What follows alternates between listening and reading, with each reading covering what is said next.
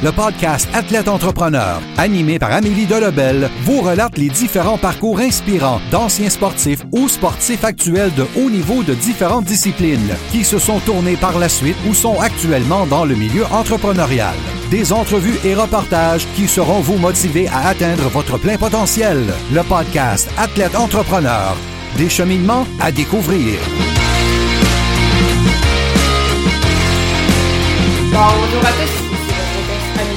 Je suis très heureuse de vous accueillir sur mon podcast Athlète Entrepreneur pour cet épisode 052. Athlète Entrepreneur est un podcast qui a pour but de motiver les athlètes ou anciens athlètes qui souhaitent se lancer en affaires.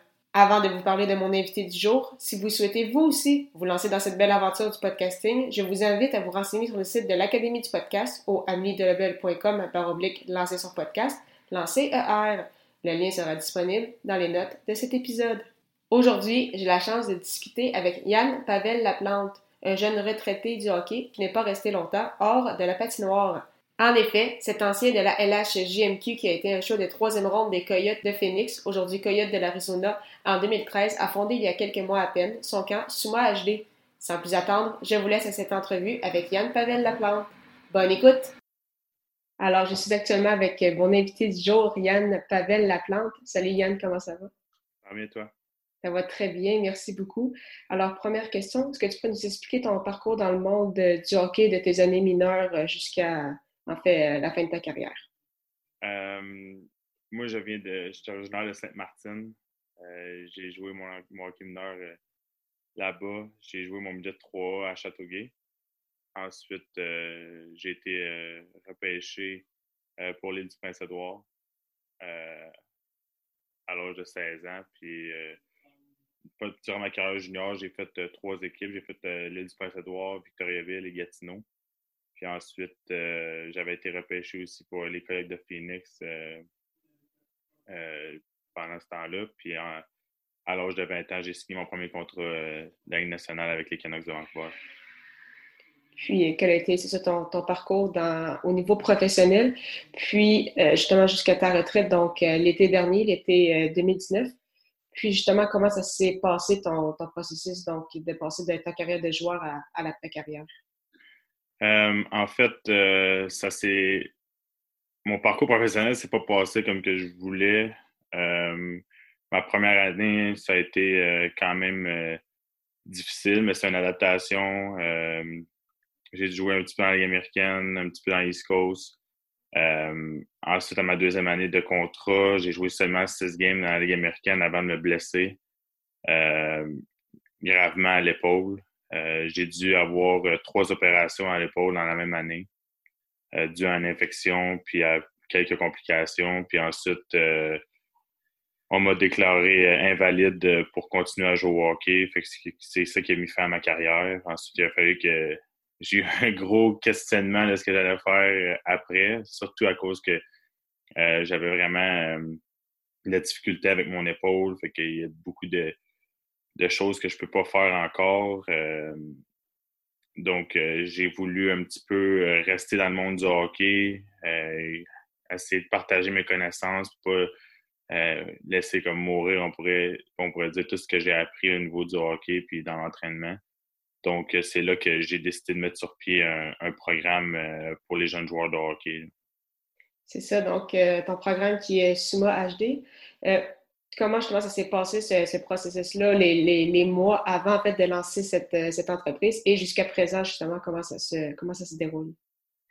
Euh, en fait, euh, j'avais été en contact avec quelqu'un, un, joueur à Calgary, que lui aussi il faisait partie de l'organisation des Canucks de Vancouver, puis il a parti un petit peu un programme de développement qui me donne, qui m'a comme emmené l'idée de partir le mien de mon côté, mais c'est vraiment différent. Euh, j'ai comme pris un petit peu de son idée de départ pour ensuite euh, euh,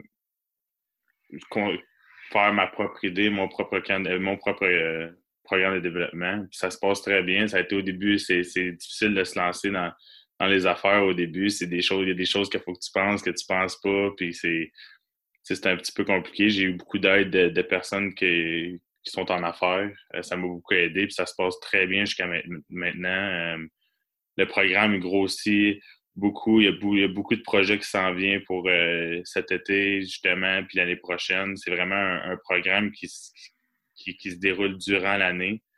Euh, on prend en charge euh, plusieurs joueurs.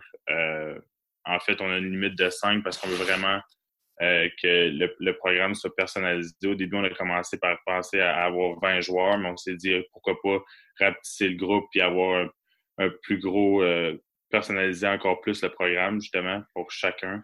Fait que là, en ce moment, comme je dis, ça se passe très bien, puis beaucoup de choses à venir. Puis, euh, les joueurs, habituellement, comment ça se passe? Comment vous faites euh, la sélection? Parce qu'il y a seulement cinq joueurs, euh, ça n'en fait pas. Pourquoi, alors, c'est comment ça marche le, processus de sélection? Puis, c'est pour les joueurs de, quel âge à quel âge? En fait, on mange beaucoup avec. c'est des jeunes de, des jeunes de joueurs de Pee-Wee à Bantam le processus de sélection est vraiment euh, par rapport à l'horaire, par rapport à c'est quoi les disponibilités des joueurs, parce que c'est dans une, pendant une saison, il y en a qui sont dans un programme études, sont dans un programme euh, euh, d'école qui, font en sorte que l'horaire est vraiment dur. Ça serait insensé de, déjà qu'un joueur pratique cinq fois semaine, il rajoute une pratique de plus par semaine, deux fois dans la journée, c'est insensé, surtout pendant la saison. Fait que on essaie de justement adapter le programme à chacun.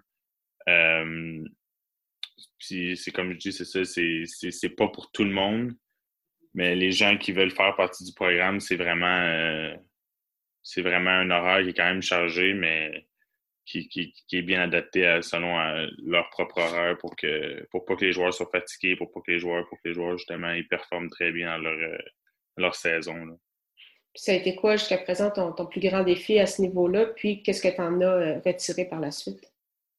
Euh, le plus gros défi, je pense que c'est justement de. Au début, c'est sûr, tu pars un programme, puis tu penses que tout est, correct, puis tout va bien, puis tout, puis ça va.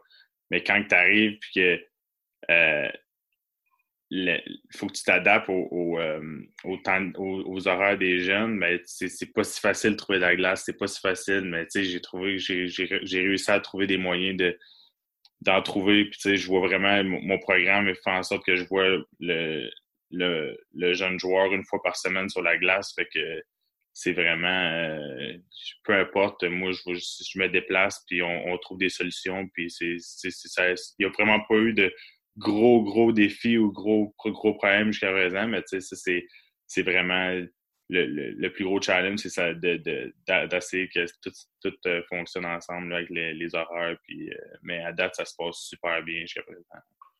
C'est quoi tes objectifs pour euh, les prochaines années en lien avec ton école d'hockey? Puis est-ce que tu as également d'autres projets où tu veux vraiment te concentrer sur Sumo HD?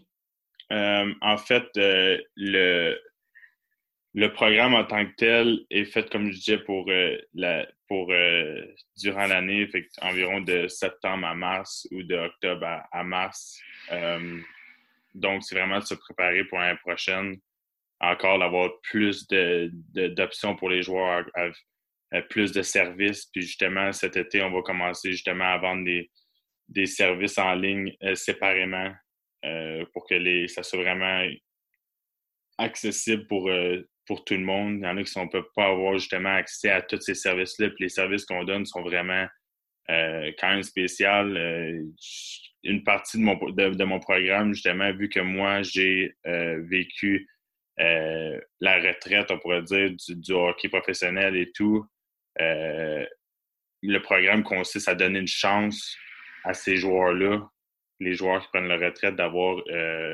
une deuxième option qui s'offre à eux. Puis j'ai déjà contacté plusieurs joueurs professionnels, plusieurs amis que justement sont vraiment intéressés à faire partie de ça parce que ça va donner, je pense que ça peut donner vraiment gros.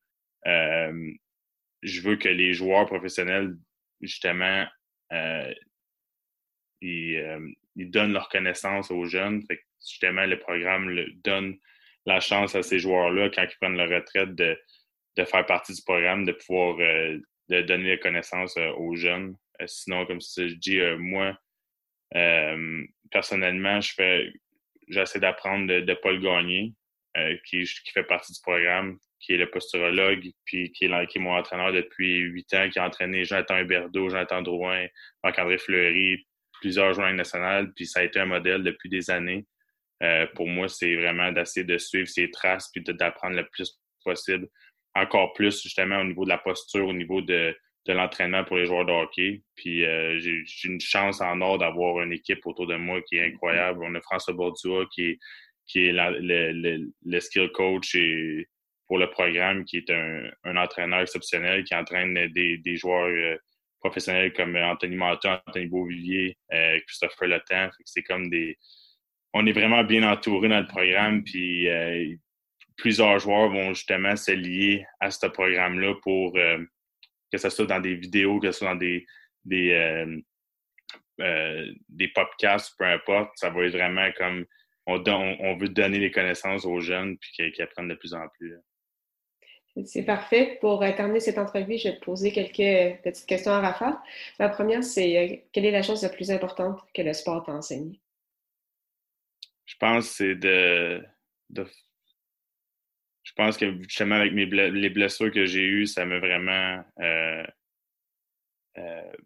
permis de, de me renforcer mentalement. Ça a été vraiment c'est des choses des fois que tu contrôles pas. Puis c'est euh, pour moi, ça m'a vraiment ça m'a aidé mentalement à, bâtir euh, une, confiance puis de voir qu'il y a le positif dans les dans, dans, des face à des situations comme justement la, blessure. Je pensais jamais comme après ça m'a dit j'ai été deux ans en rehab puis je savais pas quoi faire puis justement après ça ça, ça a amené que euh, j'ai eu un enfant, je me, suis, je me suis installé. Si j'aurais pas eu cette blessure-là, ben euh, ça, ça, ça serait pas arrivé. Fait que là, je, suis rendu avec euh, ma blonde, un enfant, puis justement un, un endroit qu'on un, un, condo. Fait que c'est sûr qu'on voit le positif dans tout ça.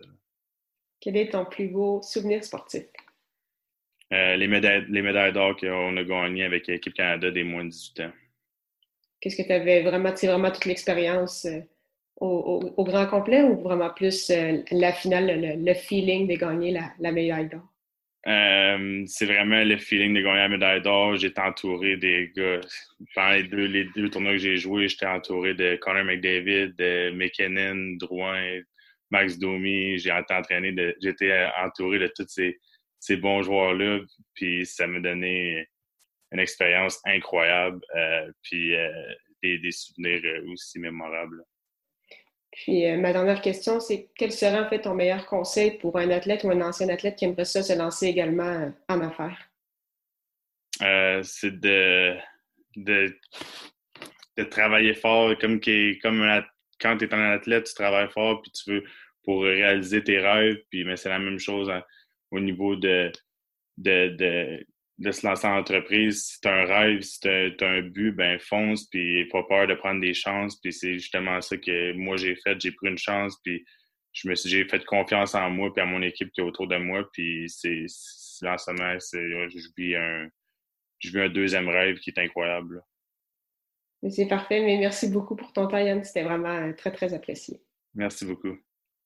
Merci beaucoup encore une fois à Yann Pavel Laplante pour son temps et en souhaitant que vous ayez aimé ce 52e épisode officiel d'Athlète Entrepreneur pour mes futures émissions. Si vous souhaitez entendre certains invités en particulier ou si vous avez des commentaires, suggestions ou questions en lien avec mon podcast, vous pouvez répondre à un court questionnaire de deux questions au amidelabel.com baroblique sondage. Au plaisir de lire vos suggestions et comme toujours, pour écouter mes dernières entrevues, rendez-vous sur mon site internet au amidelebel.com podcast. Merci encore une fois pour votre confiance et à la semaine prochaine